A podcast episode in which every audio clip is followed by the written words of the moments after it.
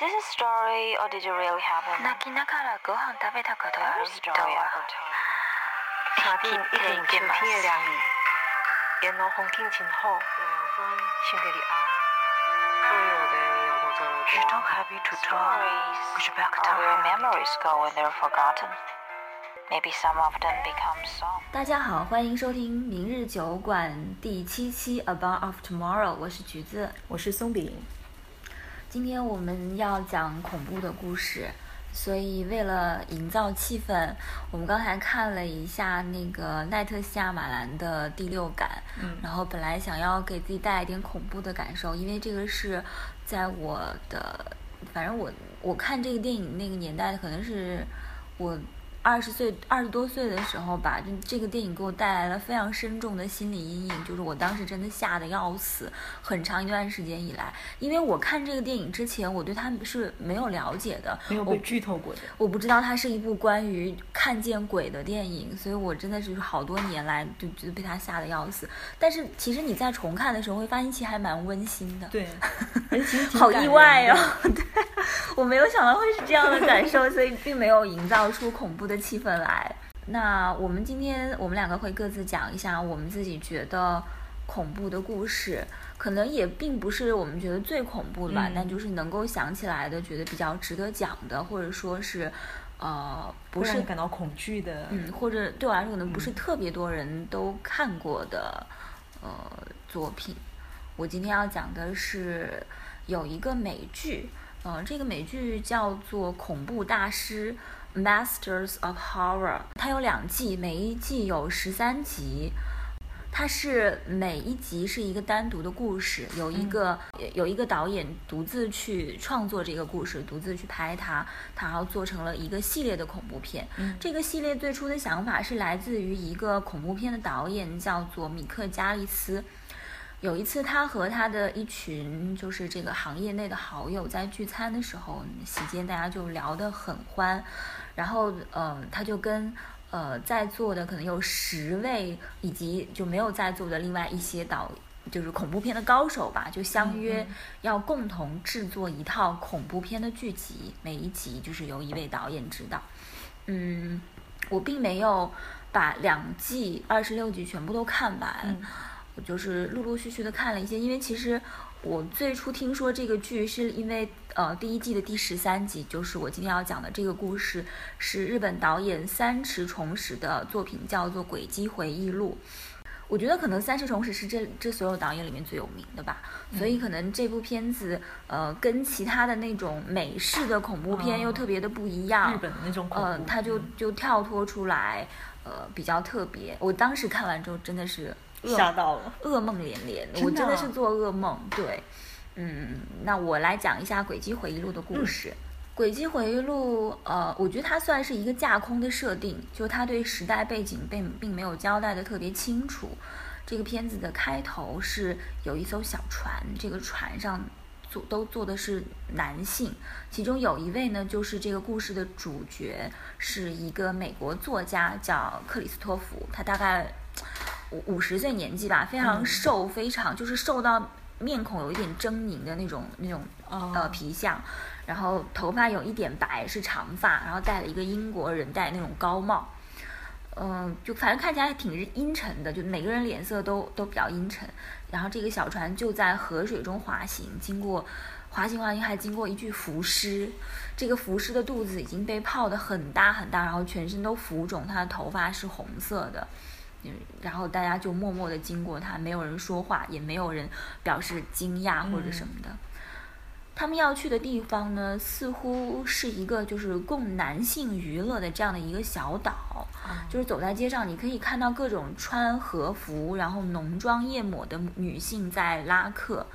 但是呢，这个美国人他并不是来寻欢作乐的，他是来寻找自己的爱人，叫做小桃。呃，他要跟他履行一个约定，就是把他带回美国去。嗯，可是他找不到小桃，遍寻不着，所以这个美国人只好先找了一个客栈住下。因为你到这个岛，你就得在这儿待着，然后回去的船要明天早上才有。那这个客栈就安排了一个妓女进来服侍他。这个妓女呢，长得非常之诡异，她的左边脸是正常的，他的右边脸像是就他的嘴角、眼角和眉梢全部都被提起来了，就是往上提，然后粘住的那种效果。然后尤其是他那个嘴不仅被提起来，而且像是那个小丑那样子被割开了那样子，就是嘴显得特别大，然后是一个非常诡异。你觉得他似乎在在笑，可是又带着很诡异的那个容貌的那这样的一个形象。嗯，这个美国人就从这个妓女处得知说，小桃他要找的小桃已经死去了。这个妓女我们就称她为鬼姬，呃，因为这个《鬼姬回忆录》就是关于她的这个故事。她说小桃因为等不到克里斯而自杀，所以美国人听说之后就悲痛欲绝，几乎崩溃。他就央求妓女说：“你一定要把这个详细的过程告诉我。”于是鬼姬就讲了。第一个故事，鬼姬出生在一个贫穷的小山村，他的妈妈是一个接生婆，他的爸爸患有严重的肺病。那因为他一半脸是非常可怕的容貌，而且他长了一头蓝色的头发，就小的时候，对，就特别的妖冶，所以村子里边的人都有点害怕他，也不跟他玩，就是同龄人也不跟他玩。嗯，那他就常常去找一个庙里的一个和尚玩，这个和尚呢就给他看一幅画，上面画的就是那种地狱的景象，然后这个和尚就跟他说，这个画是用人血画的。嗯。啊，并且跟他说做了坏事就一定会下地狱。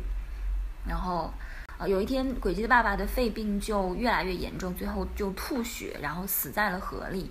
那妈妈为了生存，就只好把鬼姬给卖掉了。然后看着鬼姬被一个一个打扮的像小丑一样的外国人给领走了。然后他妈妈虽然很伤心，但是就是为了生存只好这样做，就告诉他说：“你一定走了，你一定会开心的。”然后鬼姬就被这个小丑一样的人物从一个地方带到另外一个地方，最后来到这个岛，就成为了一个妓女。她的开心就完全变成了一个梦想。嗯，她所做的事情就是，就就是作为一个妓女接客，然后不停的不停的遇到各种各样的男人在她的身上经过。她说，就像那个和尚画上画的那样，地狱地狱一般，是用人血画出来的画。因为他长得特别丑，就是接不到客，妈妈桑就不给他饭吃，就饿着他。他说：“你要能够为我赚到钱，你但你虽然长得丑，但你必须要利用自己的技能啊，等等的，就不给他饭吃。只有小桃非常的仁慈，他经常偷偷的趁妈妈妈妈桑没有看的时候，就把自己的饭给他吃。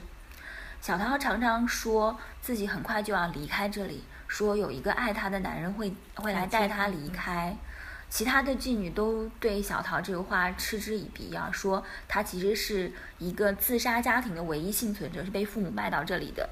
但是小桃就很执着的相信自己的那个男人，然后鬼姬也因此就很保护她。嗯，因为小桃长得特别美，特别受客人的欢迎，所以就遭到了其他妓女的嫉妒。有一天呢，妈妈桑的戒指丢了一个。嗯，可能是翡翠的那个戴了一个翡翠的戒指，有人就在丢戒指的地方捡到了小桃的发簪，于是小桃就成了嫌疑人。妈妈桑就跟其他的一众妓女就逼问她戒指在哪里，那小桃当然不承认了，因为她没有偷嘛，所以他们就开始严刑逼供。这个是这部电影非常精彩的，我说精彩这个词真是。很精彩的一个段落。其实，嗯，我我觉得仔细想，这一段严刑逼供未必比史上电影史上其他的逼供戏来的更痛苦。比如说，你想想看，《风声》，《风声》里边那种逼供很痛苦，而且想想以前有一个那个有一个电影叫《七三幺》，就是里面讲七三幺的部队怎么样化学实验，那个更恐怖。他们呈现，但是他但是这个《轨迹回路》呈现出来的那个画面效果，应该是远超其他逼供的那种惊悚程度。我嗯，听我细讲，因为小涛还要接客，所以他们不能破坏她的容貌，呃，影响那个妈妈桑赚钱，所以他们就专门找刁钻的地方下手。他们把她的上衣脱掉，然后把两个手举过头顶，这样紧紧的绑住，然后往后掰，然后呢，用一把燃烧的香去烫她的乳头、腋窝。哦。那个地方，对，而且因为它往后掰，所以你腋窝的那块肉其实会鼓出来，然后他们就专门就烫那样子。而且那个地方的肉很嫩的，对，会非常的敏感。然后还用那种就是几寸长的那个钢针，这样一点一点刺进他的指指甲因为那个镜头拍的非常的慢，就是你看着他这样慢慢的、慢慢一个个刺进去，十个手指扎完，小桃还是不承认，然后他们又想出了更恐怖的折磨方法。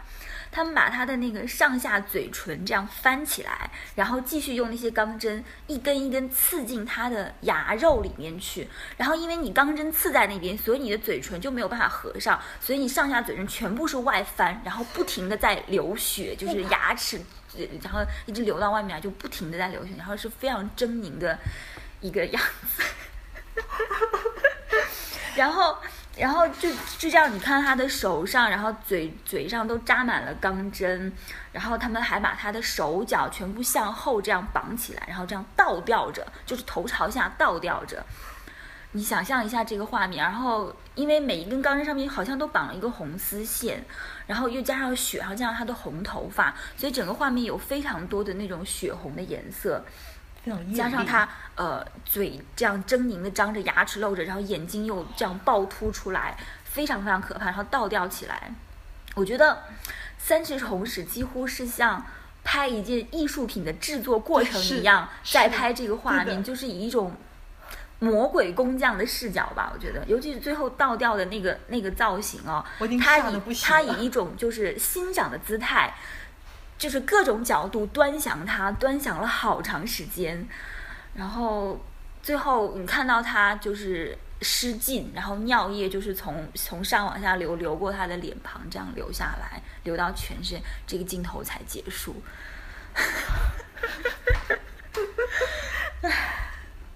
最后，呃，小桃就实在受不了，然后他最后用一根绳子把自己给吊死了。死的时候，他身上仍然插着那些钢针，那个惊悚样子真是让人非常难忘。他的红头发全部盖在脸上，就披披下来，然后从他的头发缝隙里面就可以看到他双眼圆睁，然后嘴巴那样子露着牙，流着血，异常恐怖。哦但是美国人却不相信，他说轨迹在撒谎，因为他相信小桃无论如何不会自杀，他不相信他是那样的人，他就是一直央求着，或者就是痛苦的求他说，你一定要告诉我真相，我必须要知道。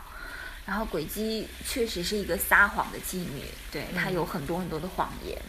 他说：“人为什么一定要知道真相呢？”但是他接着又开始讲第二个故事。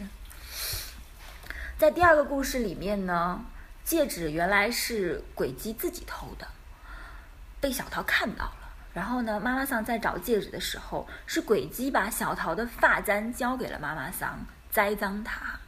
但是小桃经过那么痛苦的折磨，就那些折磨仍然是真的，嗯她始终没有说出真相。然后最后夜里呢，鬼姬给小桃送水，她她那个嘴那个样子，她其实没有办法喝水，嗯所以只好鬼姬就是喝一口水，然后这样吐到她嘴里，这样喂她。她喝完水之后，鬼姬就用一根绳子勒死了她。鬼姬说：“他说我受过很多的酷刑，但是我最不能忍受的就是仁慈。”他说，小桃是一个妓女，所以她的肉体虽然会下地狱，但她的灵魂却可以升天堂，因为她是这么仁慈的一个人。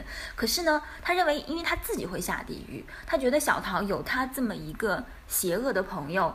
阎罗王会怎么想呢？他一定会认为小桃也是邪恶的，所以他他说我必须要讨厌小桃，所以我必须要这样子杀死他，这样子他才能够上天堂。就是他，这是他自己的一套理论，就是他杀死他的理由。他说完这句话之后，突然讲了一句，就这个时候是他在给跟那个美国人人讲这个故事，他突然说了一句说：“对吗，妹妹？”这个时候，就是这其实是一句很奇怪的话，嗯是但是呃，电影没有立刻解释。这时候镜头又转到了轨迹掐死小桃的那个画面，就是小桃看着鬼姬的脸在在自己的面前，然后头发散开，在他的头顶的右上方掀起了一块血淋淋的头皮，这样掀了起来。这时候作家问鬼姬：“你是不是还有什么事情没有告诉我？”这时候，鬼姬开始在地上不停的痛苦的打滚，挣扎着，好像在对自己说：“告诉他真相吧，告诉他真相吧。”又好像是在对什么人说话。这时候，轨迹讲了第三个故事。嗯，轨迹的父母其实都是要饭的，他们根本没有家，他们沿路乞讨到了一个贫苦的村村庄，母亲在那里，她是一个接生婆，她在那里的工作就是帮村里的人打胎。每每不停地从人身体当中取出小孩儿，然后装进一个木桶当中，扔进河里。每扔掉一个小孩儿呢，他就会在河岸上插一个纸风车，所以你可以看到那个河岸上有一片的纸风车，风一吹就哗哗的这样转，一直是这个这这一段故事的一个背景画面。然后父亲经常酗酒，每次喝醉了就殴打母亲，那个打就真的是不把不把他当人的那种打，打得死去活来。但是母亲还是一个很很好的人，她过了不久就怀孕了，就怀了鬼姬。我我跟你讲他们是怎么生孩子的，那个那个生孩子的画面也是非常的奇特，就是他们是跪在地上，然后双双膝分开，就人是站着的，对对对，人是就是身体是直立的。然后是天花板上掉下来一根麻绳，就是你抓着那根麻绳作为你的用力点，对。然后孩子就这样子落下，这这也是很恐怖的生小孩的方法。然后鬼姬一生下来就是那样的脸，就很吓人的脸，母亲立刻就吓坏了。然后就把就决定不要这个小孩，就把他扔进河里边。可是没想到鬼姬的生命力特别的顽强，两天之后他还在河水里面哇哇大哭，没有死掉，也没有被冲走。于是妈妈就改变主意，决定要把他养大。之后呢，这个妈妈每一次做流产取出来的孩子的这个扔孩子的工作。就交给了渐渐长大的轨迹，她大概长成了一个，我觉得看上去有十二三岁的小女孩，这么这样一个年纪。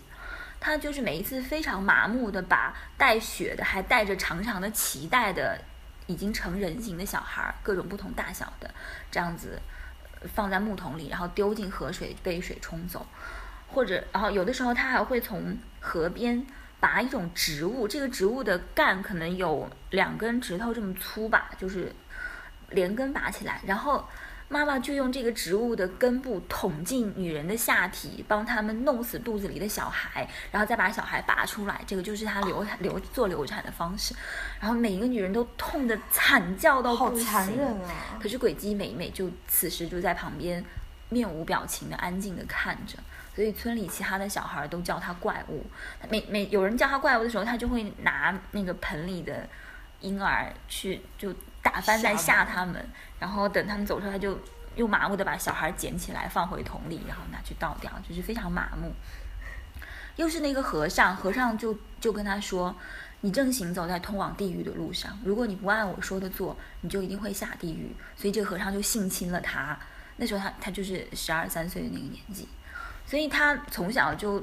受着这种精神跟肉体的双重摧残，而且他还一次一次的看见他的爸爸非常残忍的殴打他妈妈，他爸打完他妈妈还强奸了他，对，就是，然后被强他被强奸完之后有一个镜头，就是他躺在他们家那个茅草屋的那个地上，面朝呃就是仰躺着，然后脸。朝向右边，那个镜头是从上往下拍他，刚好因为他脸朝右边，所以只看得到他完好的那半张脸。然后镜头慢慢慢慢的推进，他就慢慢的把脸转过来，然后另外露出另外一张诡异的半边脸。那一瞬间，你觉得他仿佛就是一夜之间变成了另外一个人，觉得他离地狱又更近了一步。在那天夜里呢，他就从背后突袭了他爸爸，用一个硬物，我没有看清那是什么硬物啊，就把他打死，从后脑。那个击打他的后脑勺，把他爸爸打死在了河中。他爸爸死前的最后一刻，流着血躺在河中的时候，看见他的头顶上掀开了血淋淋的一块，露出了一只手。嗯，此时那个故事又回到了美国人的那个房间里面，鬼姬仍然在地上痛苦的打滚，嘴里大喊着“妹妹，妹妹”。这是可以清楚的看到他的掀开的血淋淋的头皮上，就是真的就是有一只手，那个手呢，手心里有一张脸，长着这个这个脸长着非常丑陋的两只眼睛，就是他的脸部是崎岖不平的，然后和一张嘴巴，嘴里面有牙齿跟舌头，然后还会说话，就那个舌头不停的吐着，然后还舔着嘴唇，就非常狰狞可怕的样子，并且从嘴里吐出了妈妈桑的那个戒指。鬼姬说：“是的，这就是我的双胞胎妹妹。其实除了除了他的母亲之外，没有人知道他有这么一个妹妹。所以当时为什么母亲想要把他扔到河里淹死？不是因对，不全是因为他长成那样，而是因为他一生下来头顶就有一个妹妹。原来他的爸爸妈妈其实是兄妹，他们乱伦生下了他，所以当时他们呃这两个人是被人们村民发现之后赶出村子，然后才一路乞讨来到这个地方的。然后，嗯，他就说他和妹妹来到这个世界之前就已已经被诅咒了。他常常坐在那个村里的那条河的边上，然后头顶上那个妹妹的那个手在那里张牙舞爪，她的蓝色的头发那面就显得特别的妖冶，就是特别吓人。她被强奸之后，是妹妹不停的用牙齿咬她，因为她妹妹妹有一个武器，就是她用牙齿这样啊啊啊咬她，就会咬到她的头，她就会很痛，她就受不了这个折磨。妹妹。呃，不停的逼他，让他把父亲杀掉，然后他就把父，他才把父亲杀了。要又是妹妹想要那个戒指，不停的咬他，所以他也只好去偷那个戒指。因为妹妹总是想要各种漂亮的东西，而且他想要就一定要得到。不过他说想要杀小桃的是他自己，而不是他妹妹。最后他说不管怎么说，不管怎么说，我们两个最后都会下地狱的。他就是认定自己是一个会下地狱的命运，他做的这一切事情。美国人听完听到这里，他已经崩溃了。他说他根本不该来这个地方。妹妹说，他知道美国人的所作所为，就是他我我这这一段对他头顶那个妹妹，我不太知道。是有语言能力的吗？对他可以讲话的，因为他有一张嘴啊，还有舌头啊。我以为他只会咬。他会讲，他会说自己要什么。他说他知道这个美国人曾经在。很久以前的时候，也强奸了自己妹妹，并且杀死了她，所以她最终也会下地狱。这段我不太明白为什么，就是会知道，对对对，怎么会冒出来一个这个情节？就是我我觉得还挺奇怪，不太懂。但是并不是很重要。最后，这个美国人举起枪要杀死鬼姬，那一瞬间，他开完枪之后，他发现倒下的却是穿着红衣和红发的小桃。小桃被一枪射中头顶，然后。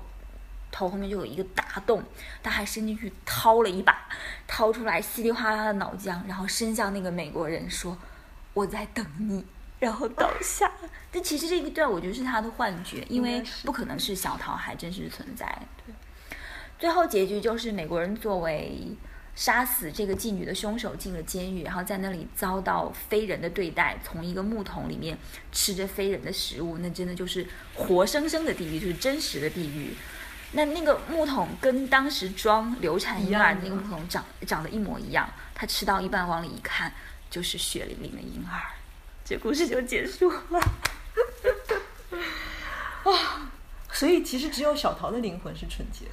对，小桃是非常纯洁的，婴儿般纯洁的一个灵魂，这里面有讲，很恐怖，就是尤其是画面太恐怖了，而且你想到那个导演的。那种想要给你这么仔细的展示那一切的那种心情，就会觉得是非常的崩溃，啊，可能会有点过于炫技了吧。但是可能这就是三尺虫史内心真实的欲望吧。你有没有想过，这种像三尺虫史啊，还有第六感的这个导演奈特西亚马兰，就这都是专门的恐怖片导演。你说这种一辈子都在拍恐怖片的导演，他们心里到底在想什么？他们是怎么样一个心理状态？我觉得应该是就是艺术成功的阻止了人们的犯罪吧。应该是，应该是，可能他们把这种疯狂的这种念头通过艺术诉诸为电影画面，或者是或者是艺术的这种其他的表达形式。嗯，他不是说疯子跟艺术家之间其实就是只有一线之隔吗？对，疯子跟天才之间也是。那个三只虫是是一个就是。我刚刚也说是一个专门爱拍这种暴力恐怖片的导演。我在大学的时候还看过他另外一个电影叫《杀手阿一》。我经常跟人讲，就是因为我其实不太记得那个电影的情节，但有一个画面非常印象深刻，就是那个杀手阿一呢，他在他的脸颊两边就是有割了两个刀口，那个刀口直通他的嘴里。所以就是脸颊有个缝，但这个缝又没有跟嘴连通，所以并不是说他嘴那么大那两个缝。然后他抽烟的时候，就会从这两边上噗喷出烟来，那个画面我印象好深，也是一部超级暴力的电影。啊，好吧，挺爽的。对对对，大家休息一下吧，就是喘一口气。我呃，我当时第一遍看《轨迹回忆录》的时候，我就被吓到。我在想说，我第二次看的时候应该觉得还好。可是那天晚上，我跟我跟小能，就是我们另外一个朋友一起看的时候，我们两个都真的是还被吓得半死。就是就是基本上是被那个画面吓到的，还是就是你不敢看那个针这样慢慢的插入，它甚至有声音，你知道吗？就是慢慢插入指甲那个声音都可以听得到。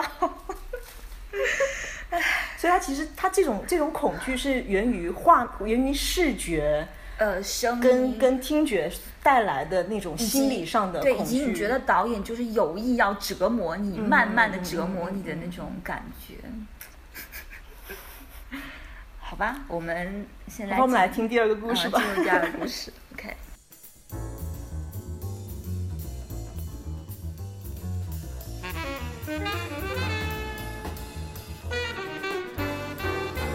我要讲的这个第二个故事呢，就是我之前在第一期的时候有稍微谈到了一下，就是叫《一九八四》，我不知道有多少人有看过这本书。嗯，其实其实我有看过很多其他的一些恐怖的电影啦，或者是一些漫画什么的。但是为什么我会想要分享《一九八四》，是因为它是我近期看到过的会。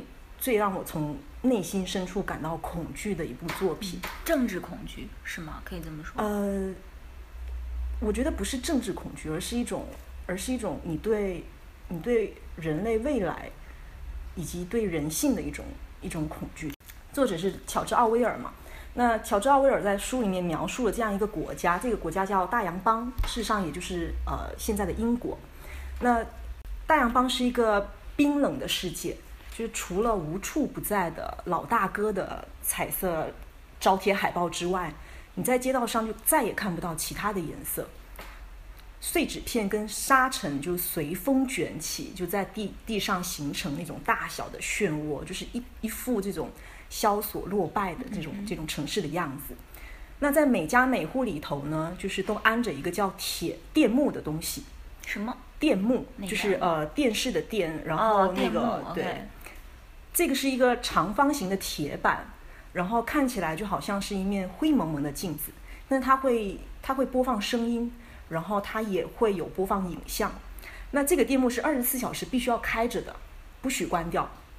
它会在白天人类的活动时间的时候，它会持续播放一些新闻跟公告，然后就相当于是一个电台，所以它有电台的这样的一个作用。但是最重要的，它是双向的，就是它还可以监听跟监视你。所以，只要你在家里面，不管你声音压得多低，它都能够听得到。然后，只要你的活动范围是在电幕的视野范围内，你的一切言行举止都会被看到。而且，它还有报时的作用，就是每天早上，它差不多到了你应该要上班的时间，就是觉得说大家都应该要起床上班的时间，它就会发出一种尖锐的声音把你叫起床。接着呢，它就会用一种铿锵有力的口号，要要求大家一起跟着它做早操。就是你可以想象，就是朝鲜新闻联播播音员的那种铿锵有力的声音，以及我的中学时代。而且只要你动作不规范，电幕还会点名批评你，所以说明他是可以看得到每一个人在你家里面的一些行动的。所以你是处在无处不在的监控下面。是有一个人在看，还是说有电脑在监控？有人，嗯，很多很多人。它其实相当于就是可能。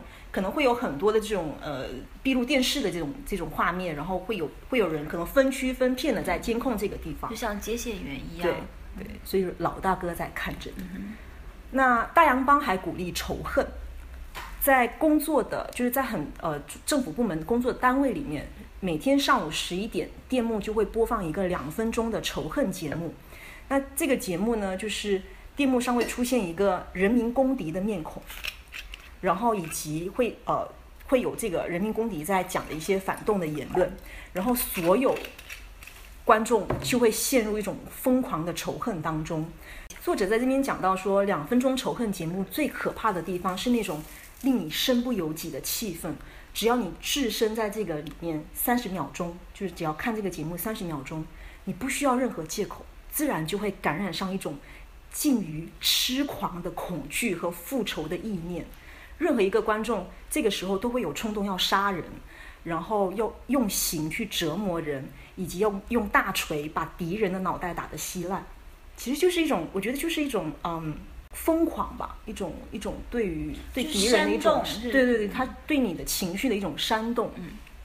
但是仇恨的情绪还不单单是针对说人民和人民公敌之间，家人跟朋友之间也是充满着猜忌跟仇恨。他书里面有描写到主人公的一户呃，主人公的一个邻居，那这个邻居的爸爸是在那个政府单位上班，跟主人公是同事。那他妈妈大概是一个全职主妇，书里面没有交代。那这户人家呢有一儿一女，儿子大概是九岁，然后妹妹大概是七岁。他们是怎么样呢？就是两个人兄妹两个人的态度都非常的邪恶。他们看邻居的那种眼光是一种深思熟虑般的凶光，就仿佛是仿佛是一种我我知道我已经快要壮大到可以把你杀死的那种那种态度。然后，因为他们会经常拿着一种玩具枪在玩嘛，他们只要看到陌生人，他们就会对对方喊说你是叛徒，你是思想犯，然后我要一枪把你杀掉，要把你蒸发掉。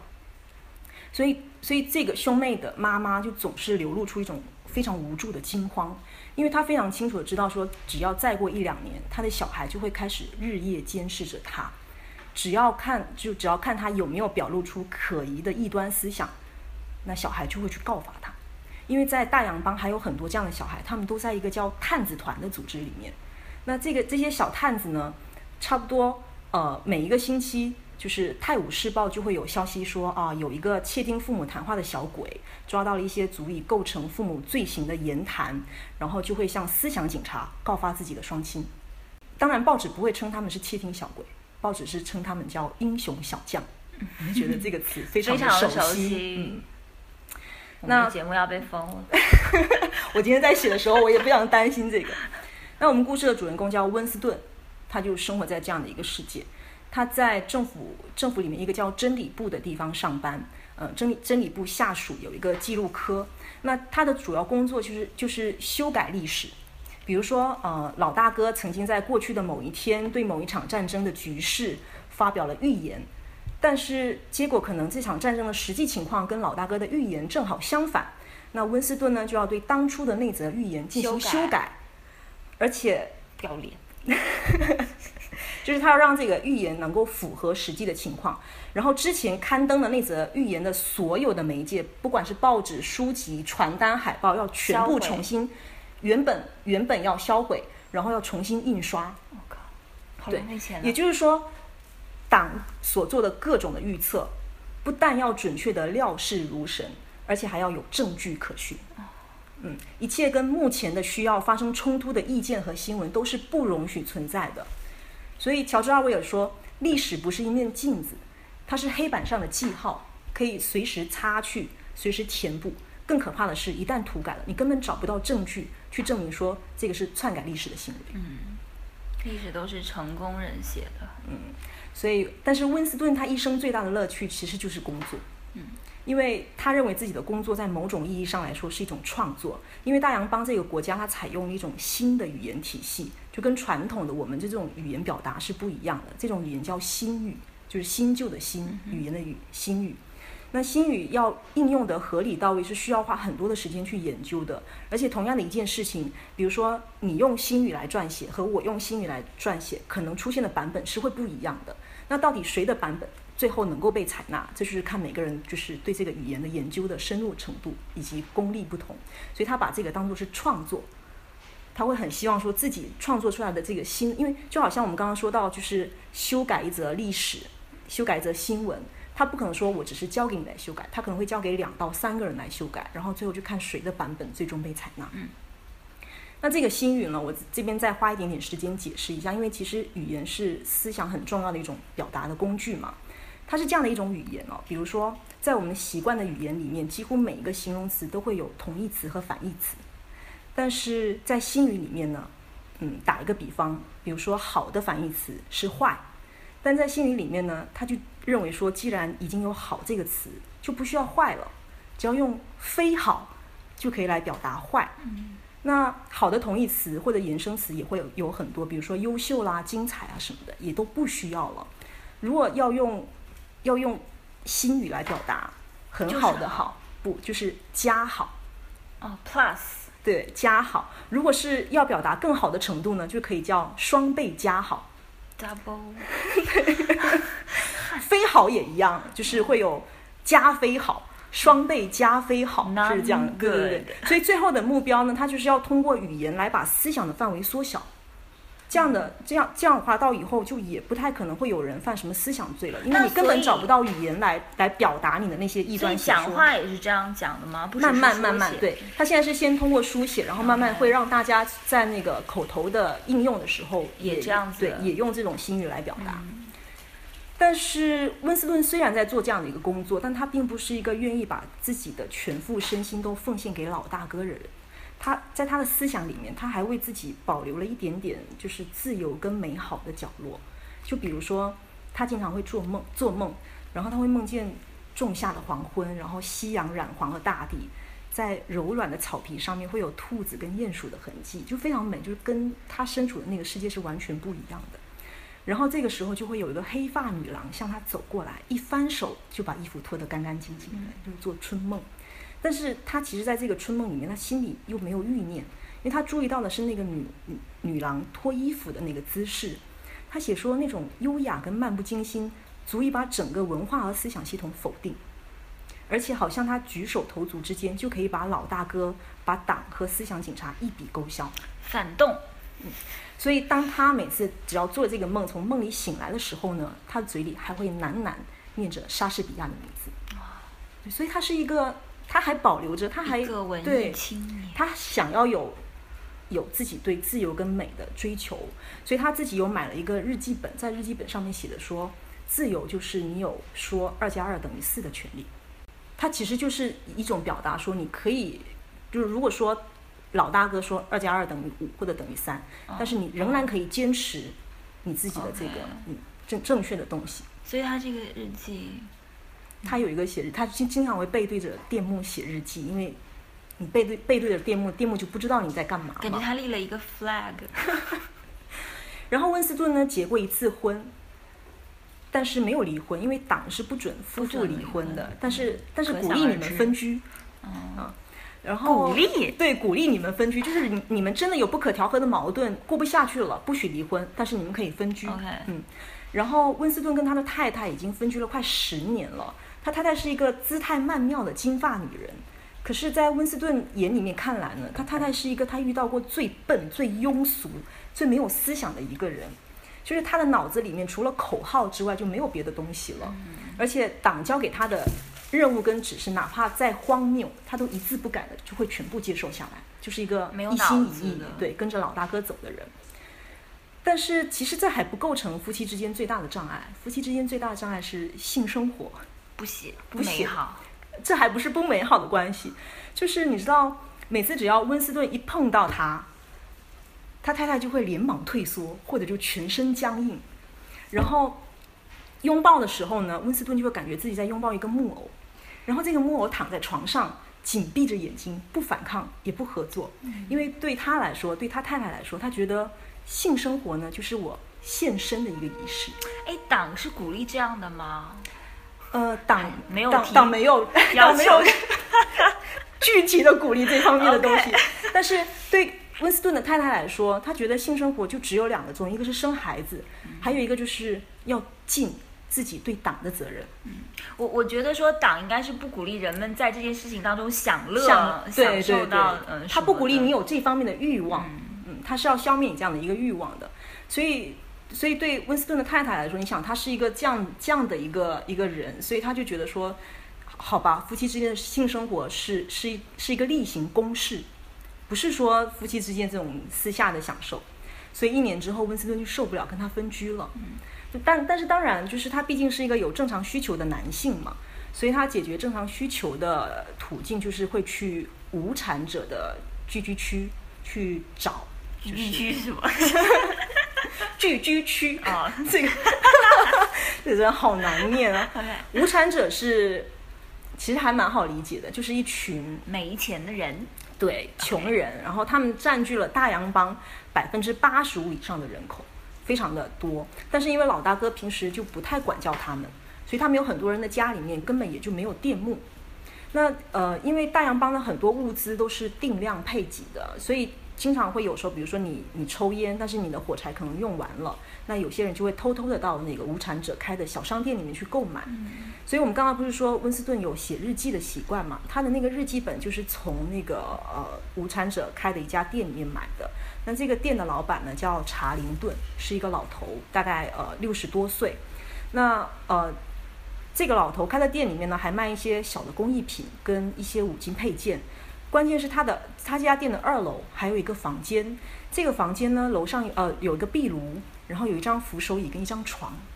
最关键的是这个这个房间里面看上去并没有电幕，是一个非常对于温斯顿来说是一个非常安全的地方。然后不久之后呢，温斯顿就开始走桃花运了。就是我们刚刚不是说他做梦的时候梦见了一个黑发女郎嘛？这个其实是他，就是他的一个同事，不同科、不同部门之间的一个同事。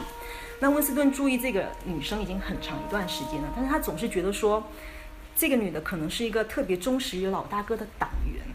他内心深处又对党员有一种就是我想要强奸一个女党员的这种。对对对，我可以理解。所以，所以他理解什么？我可以想一下这个心情。然后这个黑发女郎叫茱莉亚。那呃，有一天呢，就是温斯顿在单位的走廊上面遇到了茱莉亚，茱莉亚就当着温斯顿的面突然摔了一跤，然后温斯顿就扶她起来的时候呢，茱莉亚就在温斯顿的手里面偷偷塞了一张纸条，那温斯顿就非常忐忑，他回到了自己的工作岗位，然后平复了心情之后呢，他就把这个纸条张打开来，上面写着写着三个不太工整的大字：我爱你。他要死了。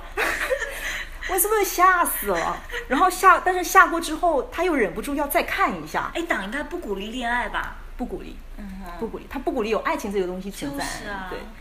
然后，他就整个上午剩下来的时间，就再也没有办法做别的什么事情了。他就在想说，我要怎么样才能够跟茱莉亚安排，就是跟他联络上，然后安排约会的细节呢？就怎么样才能够跟他约会呢？但是整整一个星期过去了，他们都找不到机会。能够就是开口说话、开口聊天，甚至有一次，就是他连续有三天都没有看到茱莉亚，他就开始在想说，完了，他会不会已经被蒸发掉了？会会不会有可能自杀了，或者可能是被调走了，调到别的地方去了？但是他觉得最有可能的可能是茱莉亚，他已经改变了主意了，就是他可能打算不爱他了，嗯，因为连续一个星期都没两个人都没有机会碰上面嘛，而且他觉得说。茱莉亚一定已经改变主意了，这种事情在现实当中是不可能成功的。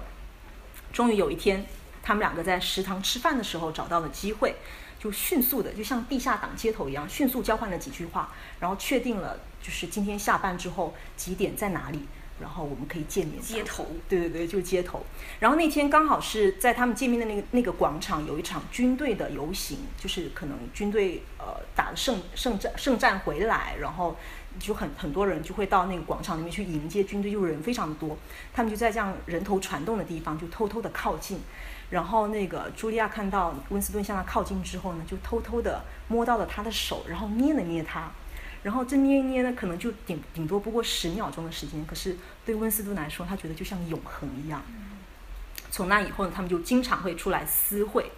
而且特别好笑的是，就你读到这里，你会觉得整个世界一下子就明亮起来了。就你知道之前的那些描写，这这是已经到了这本书的第二部分。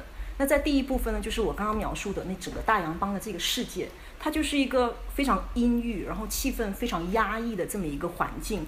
那人人自危，而且互相猜忌。所以我当时看到这边的时候，我我想象起来的那个画面，就是总是灰蒙蒙的，就好像一个笼罩在雾霾里面的城市。但是你当你读到温斯顿恋爱的时候，他就会去写到说，其实就好像雾霾散去了，然后阳光透过了云层，你会看到蓝天，看到草地，看到草地上开的花，你会看到各种的颜色，整个世界一下子就饱和度就就提高了，然后变得非常的明亮。我觉得其实这种前后的对比，就象征着温斯顿他内心的一种变化。可是我又会觉得这种明亮。听起来是非常危险的明亮，因为它最后一定会暗淡就像暴风雨之前的宁静一样。那，但是他们当时还没有意识到危险会来临。他这个时候呢，他就会跟茱莉亚去穿过城市，到远一点的郊外去约会，去野河。然后他们会到一个废弃的钟楼上面，就躺在厚厚的灰尘跟砖块之间做爱。他们也会聊自己的情史，聊看过的书，聊对于过去的记忆，就是对于大洋邦还没有成为大洋邦之前的那个国家的记忆。然后温斯顿为了能够有一个更安全的地方跟茱莉亚约会，他就跟查林顿先生租下了那家店的二楼。就是我刚刚说到的那个安全的房间，这样他们就会有一个比较温馨的去处，也比较安全。他们会在这边偷偷去买一些真的茶叶来煮茶，然后也会去买一些不是化学糖霜的糖来煮咖啡。然后茱莉亚还会去跟一些无产者买化妆品，化妆给那个温斯顿看。他们到这个无产者这个地方是非法的吗？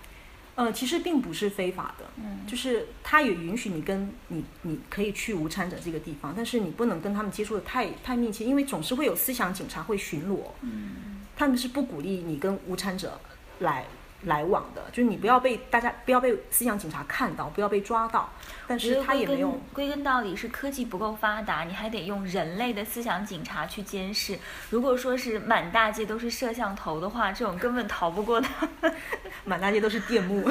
对啊，就类似这样子。嗯，OK，继续。然后呃，温斯顿就觉得说这个房间，他这么形容啊，他觉得这个房间是一个水晶玻璃，然后。他跟茱莉亚的生命就是这个玻璃里面的珊瑚，觉得这个珊瑚就是所谓托命于永恒，因为这个珊瑚它是一个工艺品嘛，就是一个已经形成永恒的一个生命，它不会再死了。然后它又被罩在这个水晶的玻璃里面，就感觉非常的安全。但是我觉得其实这种形容它也隐含了这个玻璃毕竟是脆弱的，并不是对，不是不是彻底的坚固的。嗯，那在这段时期呢，温斯顿有一个领导叫奥布莱恩。奥布莱恩就找了温斯顿，约他去家里面谈一谈。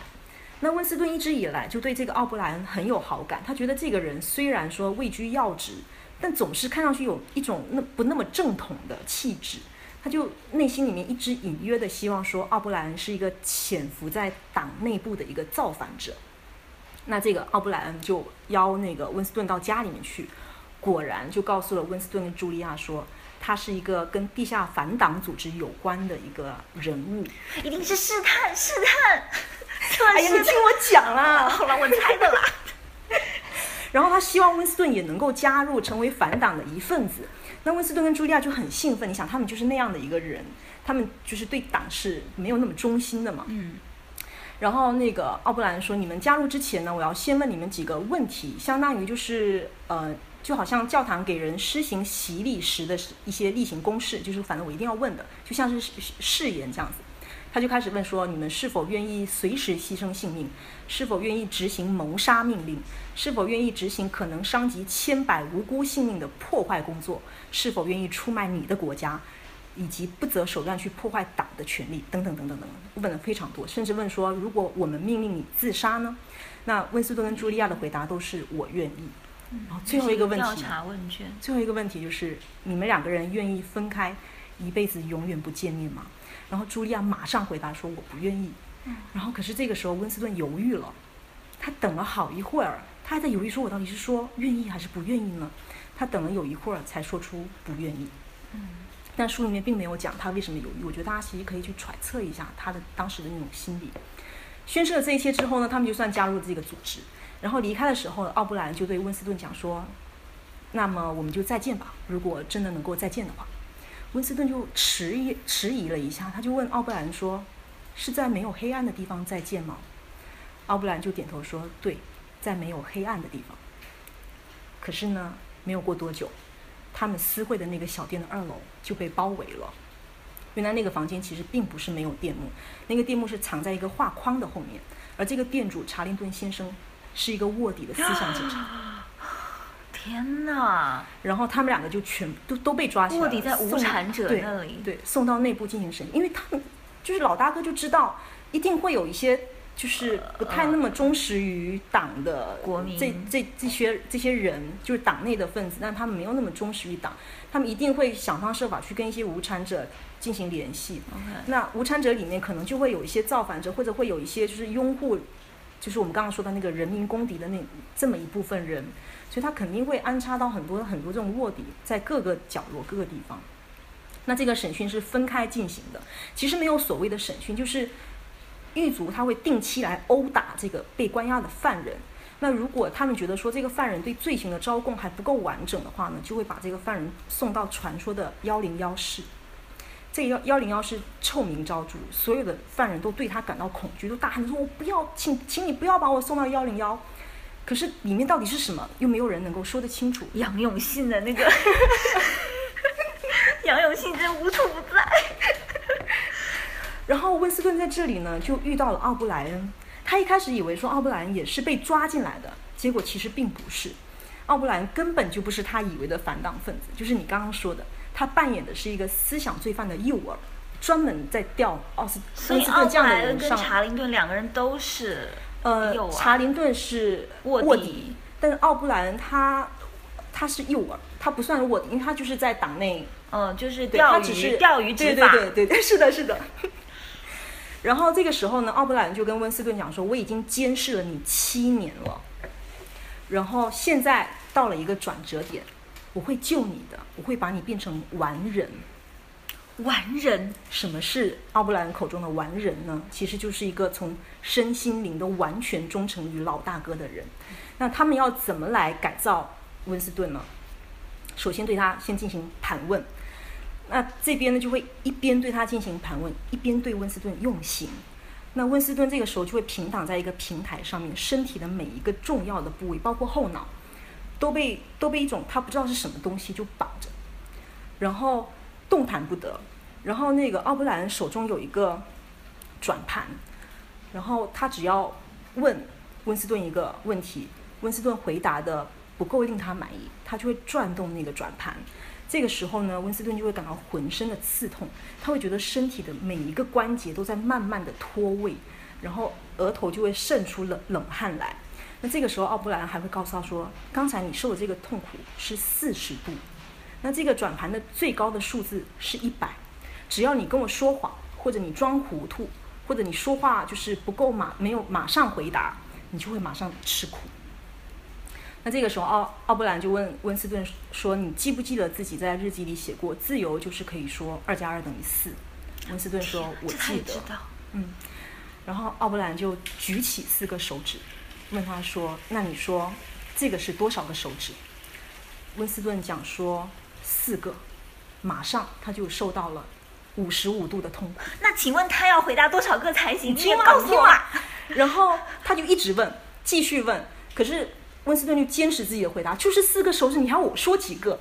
那他痛苦指数就一直在升高，六十度、七十度、七十五度，感觉像在报空调的那个数字。他说他到最后他真的受不了，他说我不知道，我真的不知道，我只知道你再来一次的话，我就会死。然后我不管你是四个手指、五个手指还是六个手指，我最老实的回答只能告诉你说我不知道，我真的不知道。然后奥布兰这个时候就说：“嗯，有进步。”天哪！所以他并不告诉他答案，他不告诉他答案。然后呢，这个只是改造三阶段的第一个阶段，叫学习。后面还有两个阶段，叫了解和接受。那了解阶段主要是对谈，但事实上对谈并不是最重要的。对谈的最后呢，就是所谓对谈，大家就是会从哲学啊，从一些思想上面，其实对，就是对你进行一些思想的改造，打就是击溃你的一些原先的一些认知，对。然后，但是对谈的最后呢，他给了他最狠的一击。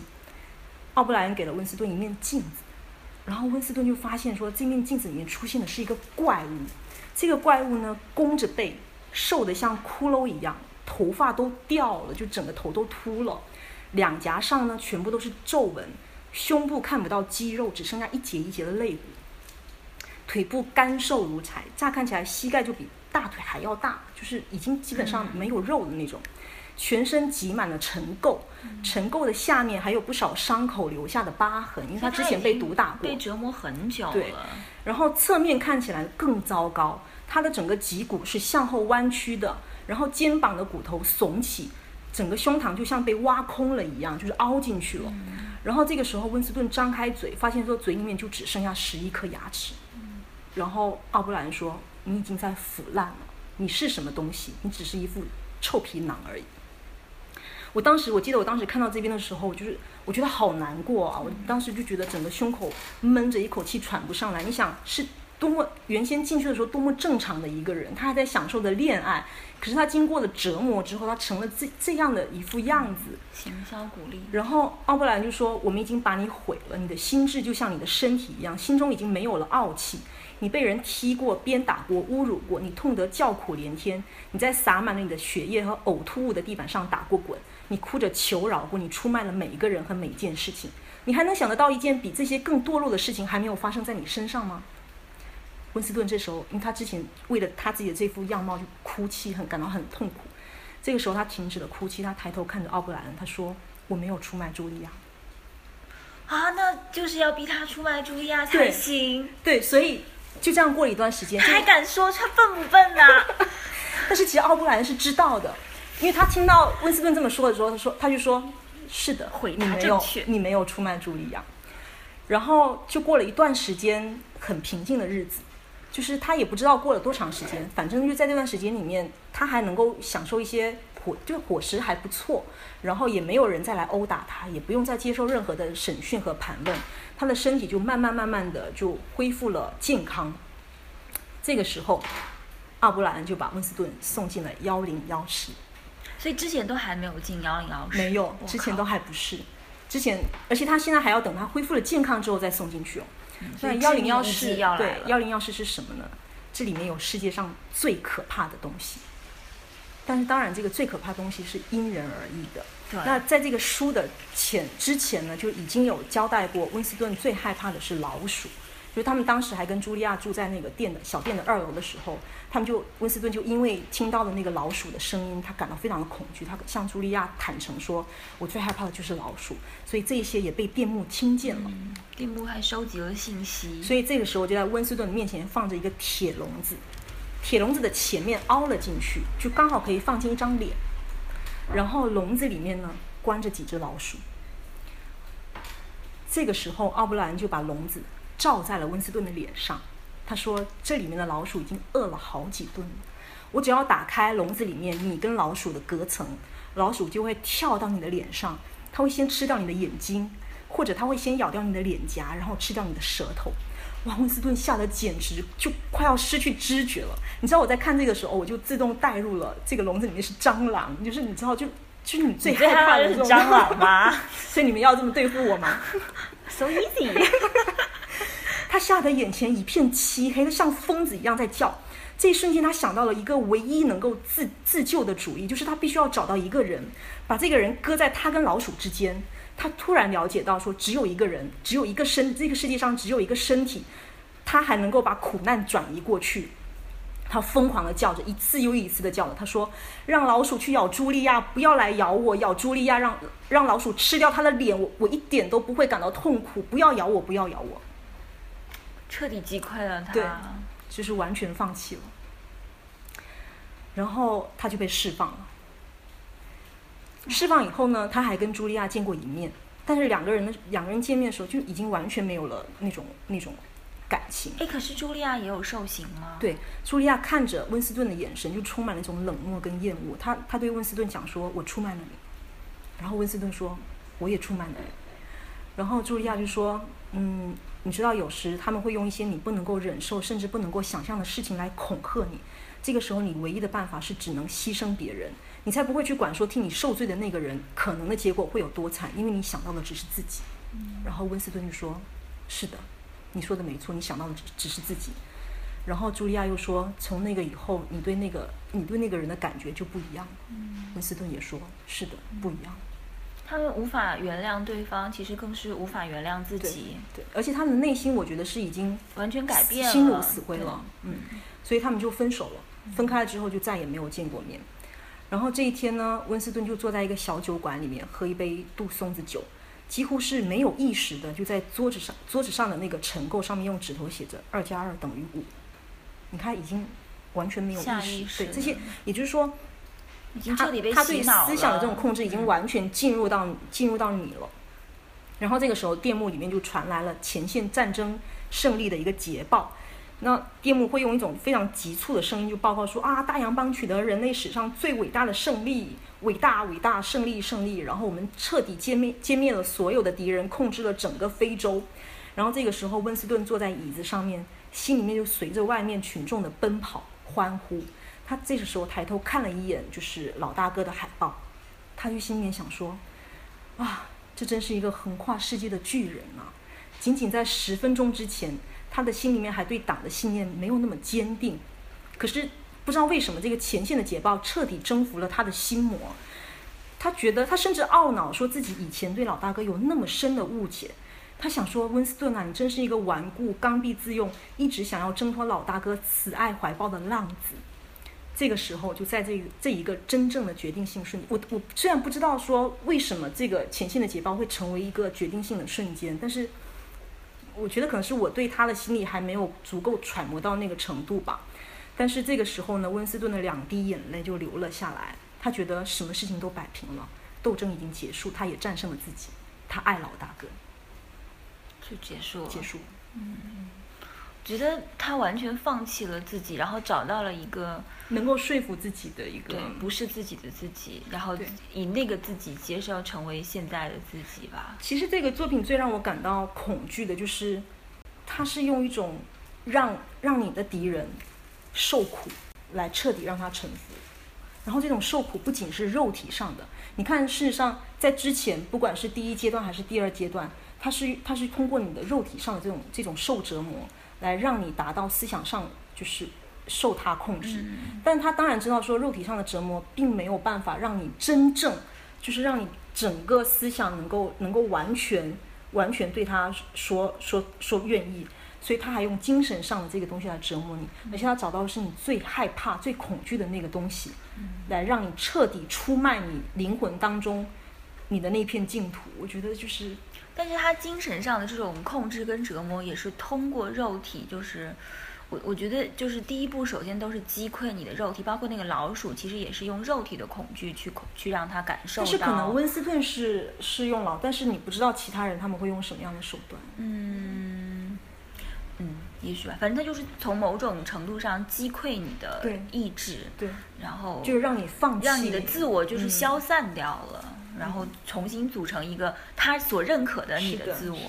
嗯，而且他之前好几次问那个奥布兰说：“你是你们什么时候准备枪毙我？”然后奥布兰说：“要等到你彻彻底底、完完全全的臣服于我们。”那但是书里面其实没有没有讲到说他。他有一句话我其实不太理解，他说：“他说就是当他两滴眼泪流下来的时候，他觉得他又回到了仁爱部，就是他们那个政府里面的一个部门。然后他在审讯的时候就就是觉得说啊，我已经我已经彻底成为就是归归顺于老大哥，我我爱他。然后他的灵魂就得到了升华，他觉得自己的灵魂那一刻得到了升华，洁白如雪。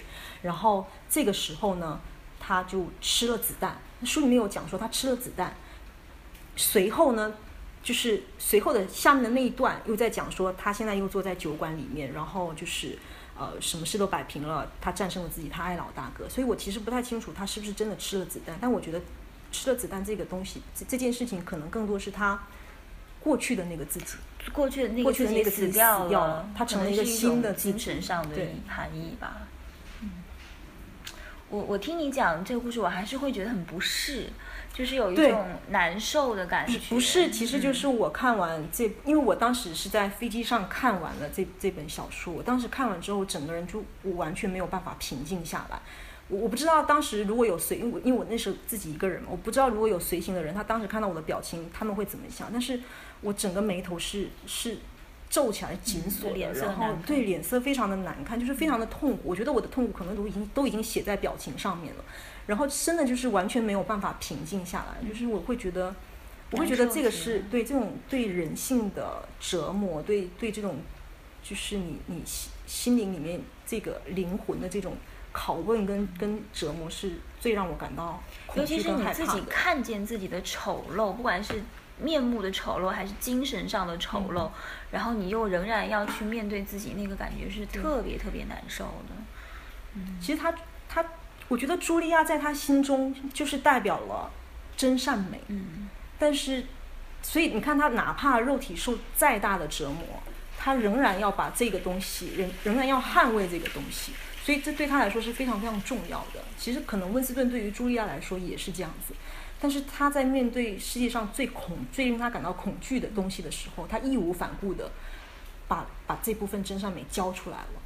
就就是我不知道怎么说，他可能可能是在讲说人性最最终还是自私的吧。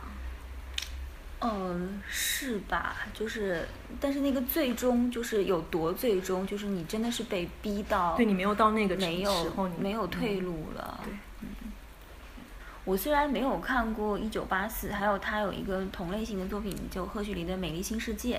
嗯。但是我大概知道这两本书的情节，我觉得他们都是属于那种就是让人非常抑郁的恐怖，就是跟血腥啊或者用鬼去吓你那种不一样，不一样，是。就是让人感到抑郁，并且压抑阴暗的那种嗯氛围，就读了让人胃也很难受。嗯，其实这种同样的反乌托反乌托邦小说，还有一个呃，菲利普迪克有一个小说叫《高堡奇人》，你有听过？我没有听过。嗯，他讲的是一个反转的历史故事，就是就是那个讲说同盟国在二战中是战败了而没有战胜，然后德国和日本。分别割占了美国，纳粹成为了历史世界的主宰，然后历史完全走向了另外一个岔路上。嗯，我就不细讲那个故事了，但那个小说还有它呃拍出来的美剧也非常的精彩，很有意思。其实一九八四催生了很多作品，对，是的。比如说 V 字仇杀队那个电影，然后还有村上春树的 E.Q. 八四，包括。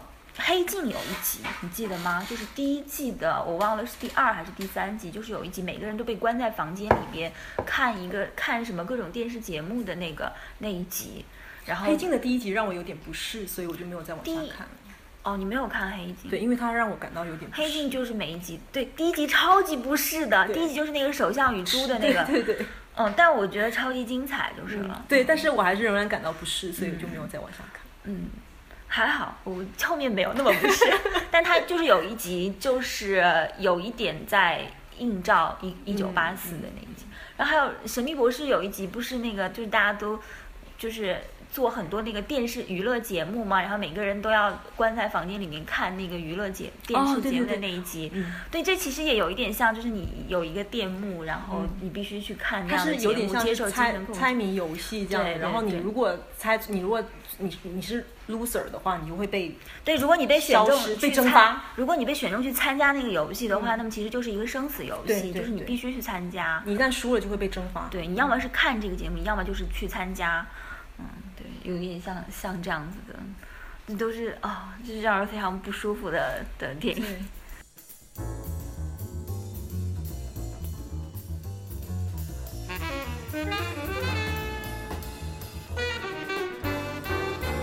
其实你你最怕的是哪种哪种恐怖？最害怕的，我我想问，一个是你最害怕的恐怖作品，还有一个是你最喜欢看的，就是最能让你爽到的恐怖作品，两种。我最害怕看的其实就是你刚刚说的《轨迹回忆录》里面的那种，就是对肉体的这种这种摧残跟跟跟折磨，且是用镜头用视觉视觉的语言来描来表现出来的。其实我是非常害怕看的。我特别害怕的就是，比如说像我有时候看一些社会新闻，我特别害怕看到就是什么谁谁谁被肢解了，然后谁谁谁的头被砍下来了，我非常害怕。我不知道为什么，就是内心深处对这种。肉体受到的折磨，我会感到很恐惧。嗯嗯，但是让我看到非常爽的，我曾经看那个《林中小屋》啊，《林中小屋》我也很喜欢，可是那个也是杀戮啊。可是它后面好爽啊！你没有看吗？有啊，对，就后面啊。那也就是杀戮的血腥到不行啊。对，但是你知道，就是我以前很害怕看这种血腥的镜头或者是恐怖的镜头，但但是我妈妈就告诉我一个让我自己不会感不会感到害怕的办法，她说你只要想象说。在拍这个镜头的时候，旁边都是一群的人，什么导演啊、场记啦、工作人员。然后这个时候，我就会，我就没有那么多的代入感，我会稍微抽离出来，会告诉自己说，哦，这个时候其实虽然很恐怖，但是旁边还有很多导演啊什么，你你代入感没有那么的深的话，你你就会。没有觉得那么的恐惧。对啊，所以你刚开始说你最害怕的类型是这种，然后你拿社会新闻来举例，我就我就觉得很没有，很不能认同，因为因为你看电影跟看社会新闻没有的，但是看到肉体上的这种摧残，因为它是视觉上面的东西，它跟比如说你通过音效啦，通过这种这种就是，呃，能够比如说像我们看贞子啦，看什么那个，可是不是啊？你讲的林中小屋难道不就是肉体上的摧残吗？那个不是呀。是呀，我觉得那个摧残没有那么的细致，OK，就他没有描写的那么的细致。你是怕那种被放大了的？对对对对，比如说像那个，嗯，比如说像你说刚刚说到那个竹签刺到那个指甲里面去，因为它这种是一种折磨，嗯，就是它不是像这种林中小屋那种血浆那种，就是砍砍下你那种一下子就解决了，它是那种慢慢的对肉体的这种折磨，我觉得我很难受，我会很很难接受这种。我就喜欢看这种哎。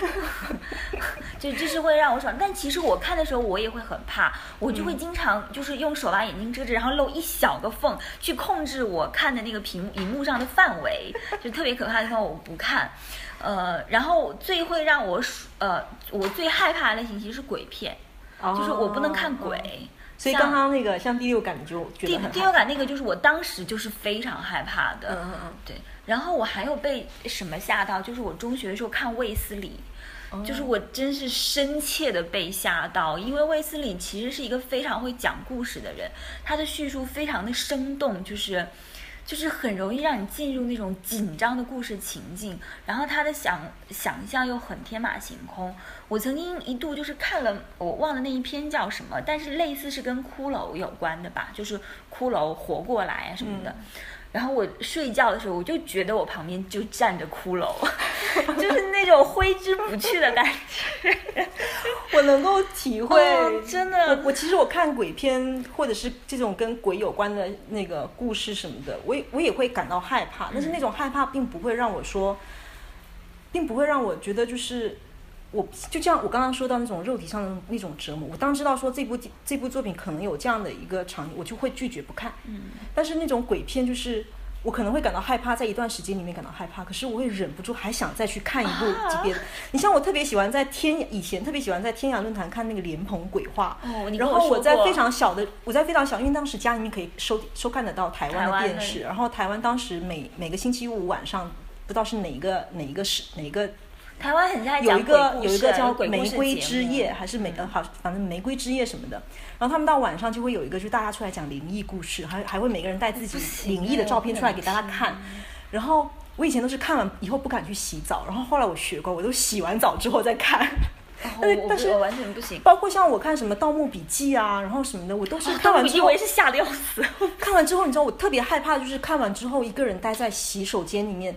洗澡或者是洗脸，因为那个时候你眼睛要闭起来，眼睛一旦闭上的时候，我就我就突然会感觉到好像我背后站着一个谁，然后特别害怕，就是洗洗脸或者你刷牙的时候，你抬起来镜子里面突然出现一个什么。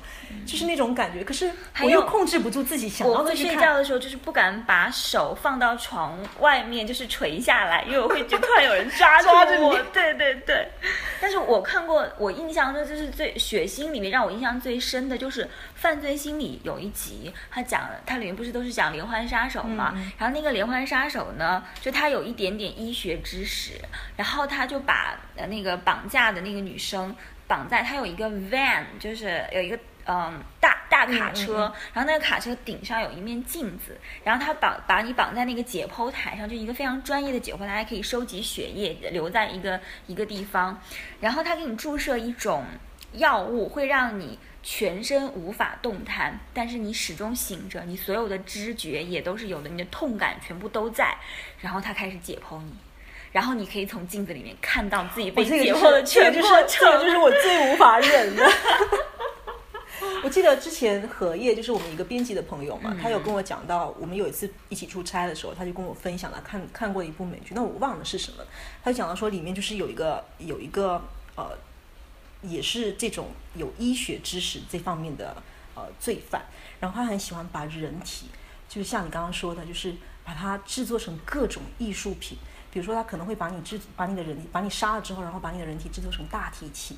就是整个喉咙这边全部都翻开之类的，然后他也是，我觉得，我觉得这方面的导演哦，他们其实真的都是把人体当做艺术品在欣赏的，就是从解剖学的他们欣赏恐怖这件事情，对对对，他们从解剖学的角度去去把人体当做艺术品，各种的，就是设计或者是什么的哦，就我我没有办法，我真的没有办法看到人体被讲。